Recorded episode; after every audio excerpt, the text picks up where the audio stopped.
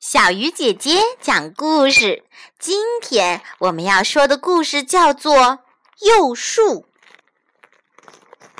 话说，一位农夫带着斧子到树林里去砍柴。一棵幼树看到农夫走了过来，就央求农夫说。亲爱的农夫，请把我周围的树木都砍光吧！它们和我挤在一起，比我高大，比我茂盛，我不能自由自在地生长。它们遮住了所有的阳光，挡住了吹来的微风，甚至在地下，它们的根也占据着很大的地方。我觉得自己快要被它们挤得喘不过气来了。它们妨碍着我的生长。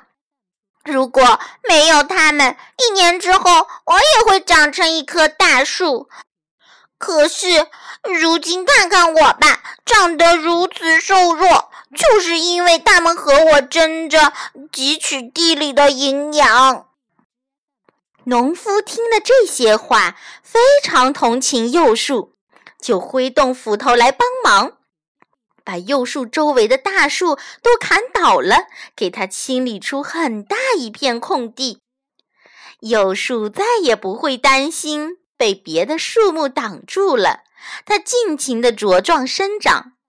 可是好景不长，幼树发现没有了周围的大树，它总是要受到太阳火辣辣的照射，大雨和冰雹也常常来袭击。最后，他竟然被狂风一下子给吹倒了。附近的一条蛇爬了过来，对他说：“你多愚蠢呢！这都是你自讨苦吃。